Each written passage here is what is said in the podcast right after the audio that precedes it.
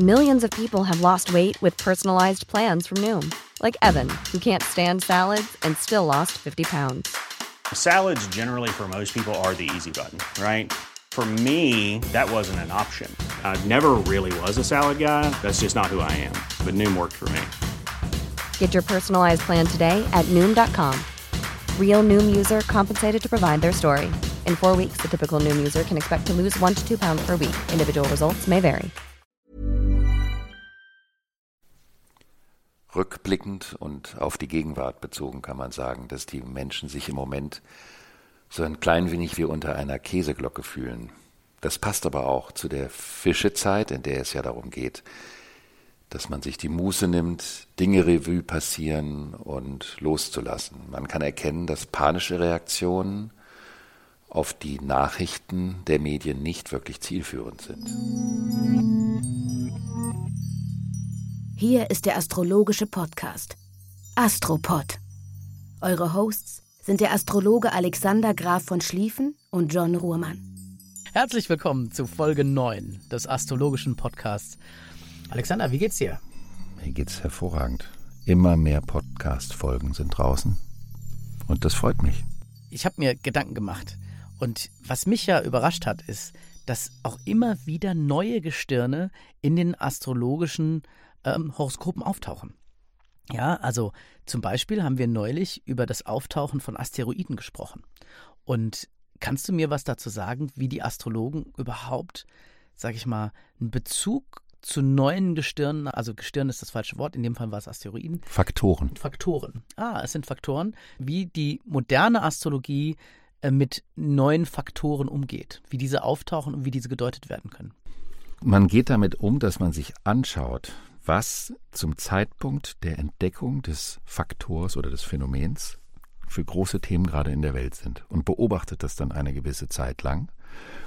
Das heißt also, das, was bei der Entdeckung des Neuen sich an Realem in der Welt manifestiert, ist eine Spiegelung des neuen Inhaltes. So geht man damit vor. Oh, das ist eigentlich, ich sage das Wort ungerne, logisch. Es ist logisch, es ist nicht wissenschaftlich, es ist analog. Also nicht wissenschaftlich im nachaufklärerischen Sinne wissenschaftlich. Es ist eine Analogie, mhm. die hergestellt wird. Verstanden. Dann kommt es bestimmt auch mal zu Umdeutungen über eine gewisse Zeit, oder? Oder bleiben die Bedeutungen der Faktoren ich meine, der ganz großen Faktoren, die bleiben sicherlich immer gleich, aber ich habe das Gefühl, dass zumindest, das ist auch eine Frage vielleicht des persönlichen Stils, der Deutungskunst des Astrologen, dass gewisse Bilder anders definiert werden, als sie eigentlich funktionieren. Und ich kann da nur bei mir selber anfangen.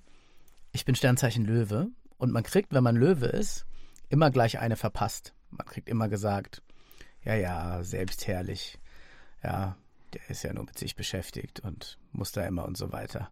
Und wenn die dann nett zu einem sind, dann sagt man, ja, aber großzügig seid ihr ja. So nach dem Motto, mehr rechnen kannst du auch nicht.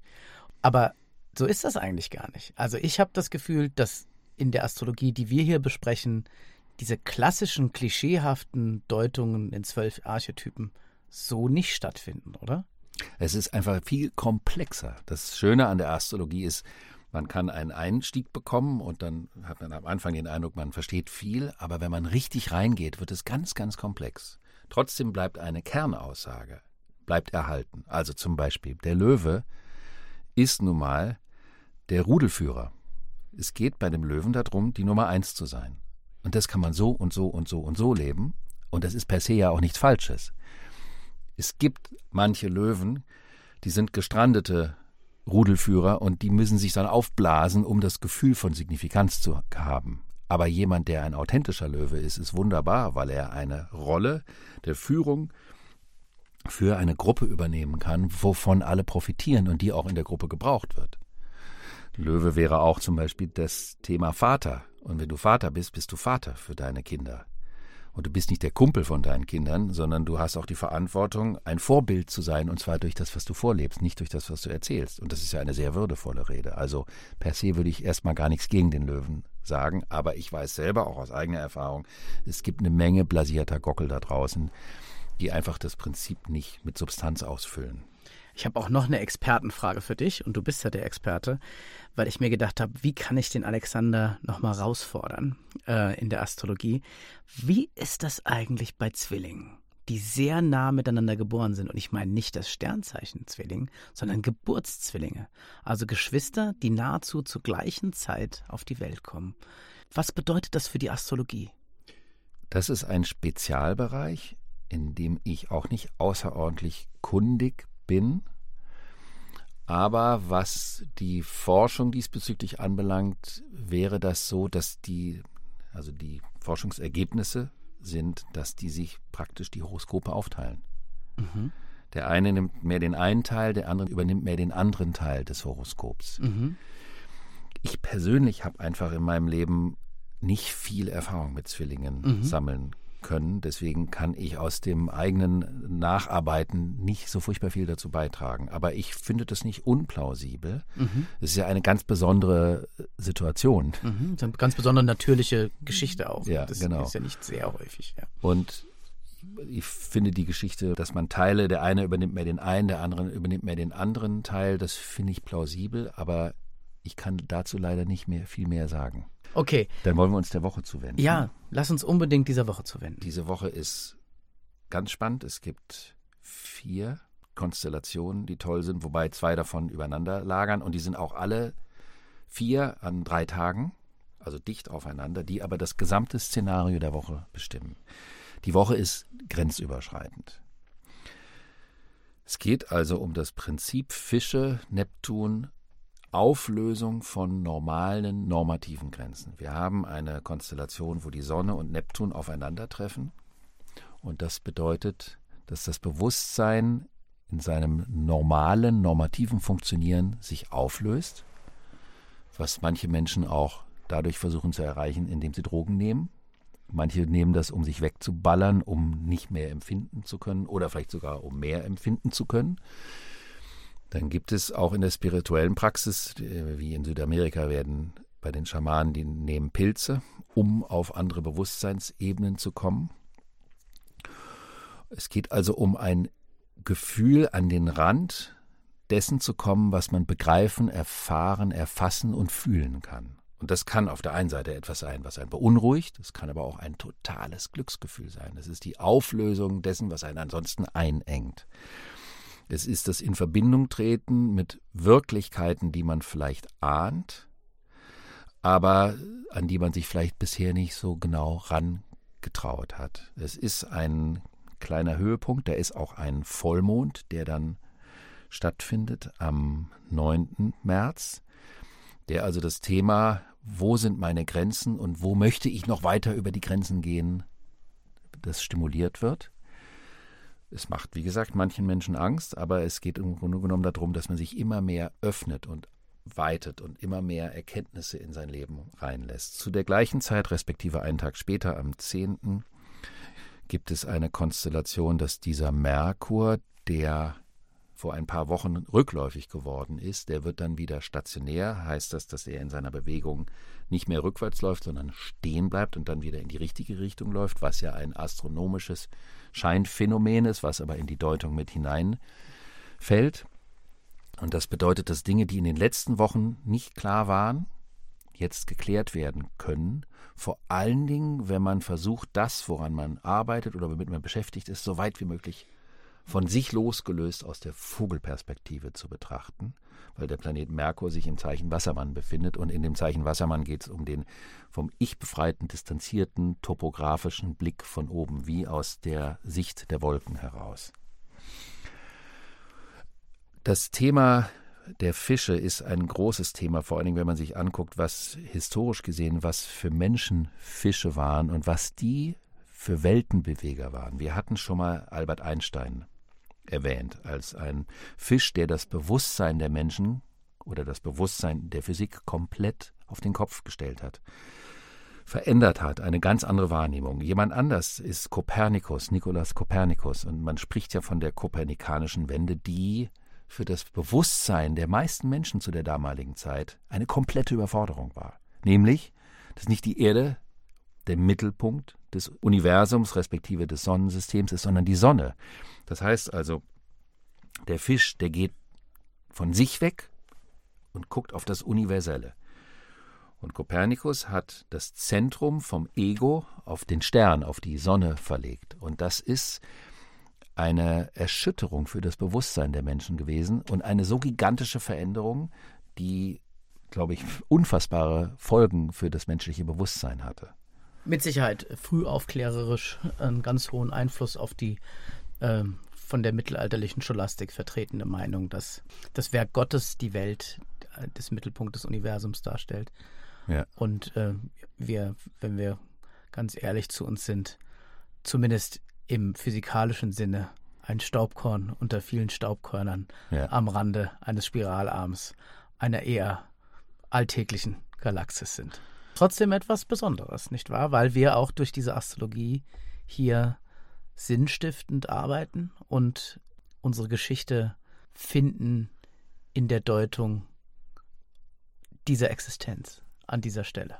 an dieser Stelle. Und dann kommt diese, äh, diese Antimonie da rein, nämlich irgendwie will die Natur das so, dass wir ein Ego haben, um zu überleben. Das braucht es, dass wir dieses, diesen Mittelpunktsgedanken in uns haben. Und dann wiederum die Auflösung dieses gleichen Egos, was dann durch so einen Akt wie die kopernikanische Wende geschieht. Also der scheinbare Widerspruch zwischen der Notwendigkeit eines Ich-Zentrums und der Auflösung des Gleichen, indem er das Zentrum woanders hin verlegt. Das ist eine ganz große Geschichte und es gibt auch andere. Ich will nur zwei, drei Namen noch nennen. Spannende Fische, das ist Michelangelo war ein Fisch und das ist monumental und subtil zugleich, was er geschaffen hat. Seine äh, Gemälde, aber auch seine Skulpturen, sie haben ja beides. Ähm, dann ein ganz berühmter Hellseher, ich erwähne das nur, weil es einer der bekanntesten ist, Edgar Casey. Und Steve Jobs war Fisch. Und den erwähne ich deswegen, weil ja vor allen Dingen sein Brief, den er am Schluss geschrieben hat, wie es um einen Wertewandel steht, nämlich, dass äh, wenn man alles im Leben erreicht hat und alles funktioniert und trotzdem, wenn man dann alleine vor dem Himmel liegt, mal so sinngemäß, was plötzlich zählt und was wirklich wichtig im Leben ist und dass jemand, der so erfolgreich war, plötzlich den Menschen eine solche Botschaft gibt, das ist eine Fische-Botschaft. Und Steve Jobs war Fisch mit Jungfrau-Aszendent, wenn ich das richtig erinnere. Und das ist ein, ein, ein wunderbares Beispiel. Also die Fische haben immer das Zeug zum Gamechanger sozusagen. Das kann man so sagen. Es ist eine zeitgemäße Interpretation dieses Zeichens. Dann gibt es noch eine Konstellation in dieser Woche und die ist ein ganz anderes Thema, nämlich zwischen Venus und Uranus.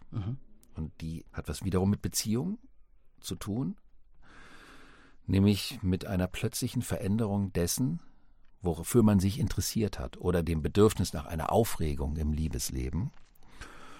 Und das kann auch in der Welt für ein bisschen Aufregung sorgen, wenn es auch keine große Geschichte ist, weil es eine schnelle, eine kleine Konstellation ist. Aber es ist ein Wunsch nach einem Kick, nach einem ganz besonderen sinnlichen Kick. Und der kann aber dazu beitragen, dass man etwas über sich herausfindet, was einem wichtiger ist, als man das vorher dachte. Und deswegen in der Kombination der ganzen Konstellation, und da hängt auch noch ein Vollmond mit drin, das heißt, dass diese ganzen Themen emotional sehr stark sind und diese Präsenz der grenzüberschreitenden Themen, wird es eine ganz spannende Woche, die man aber auch wunderbar nutzen kann. Liebe Zuhörer, wir hoffen, es hat euch gefallen. Bei dem Ganzen, was wir hier über den Nachthimmel oder auch dem Taghimmel, den wir tagsüber nicht sehen, die sind immer noch alle da, die Sterne und die Planeten, vergessen vielleicht manchmal zu sagen, es schaut auch mal hoch, schaut mal in den Himmel. Und der schaut auch in euch zurück offensichtlich. Das macht man viel zu selten. Es lohnt sich sehr. Ich habe gerade in letzter Zeit wieder auf die Planeten am Himmel gesucht und auch gefunden. Die Venus sieht man wunderschön, den Jupiter sieht man wunderschön. Es sind tolle Eindrücke, die man da bekommt. Und nehmt euch die Zeit, schaut in den Himmel. Und ich habe sowieso generell das Gefühl, dass die Leute zu wenig in den Himmel schauen. Das ist enorm befreiend. Es ist befreiend und es ist vor allen Dingen überwältigend schön, wenn man viel sieht. Ähm, als ich ein Junge war, ich glaube so zwischen 10 und 12, saß ich nachts mit meinem damals noch lebenden Vater auf der Terrasse und da war eben so ein Nachthimmel. Man sah ganz viel, das war auch nicht in der Großstadt, sondern in einem kleinen Ort, mehr in der Natur. Und dann hat er mir den erklärt, dass das, was man da sieht, dass das unendlich ist und dass wir überhaupt nicht wissen, wie weit das geht. Und das hat mich als kleiner Junge komplett überfordert, die Vorstellung der Unendlichkeit. Wobei er das nicht gemacht hat, um mich zu überfordern, sondern weil er mir dieses Thema näher bringen wollte. Und ich habe mich immer gefragt, ob er nicht doch damals zu diesem Zeitpunkt schon einen kleinen Schlüssel in mein Leben gelegt hat, dass ich mich eines Tages diesem Thema auf eine andere Art und Weise zuwenden würde. Das glaube ich. Und da wir Taunus-Kids sind, aus diesem kleinen Gebirge vor Frankfurt, habe ich auch, glaube ich, eine ungefähre Vorstellung, wie es dieser Himmel aussah. Es kann ja auch sein, dass der alte Herr jetzt da auf irgendeinem Stern sitzt und darüber grinst, was wir hier machen, weil er sich daran erinnert, dass er diesen Schlüssel damals mir gegeben hat. Was sind eure Geschichten mit Sternen und dem Nachthimmel? Wenn ihr welche habt, habt ein bisschen Platz hier in der Kommentarspalte. Erzählt uns was dazu. Würde uns freuen. Bleibt uns treu und äh, gebt uns fünf Sterne, wenn es euch gefallen hat. Empfehlt uns weiter und gebt uns euer Feedback hier in die Feedbackzeile. Bis dann. Wir hoffen, dass wir euch wieder inspirieren konnten.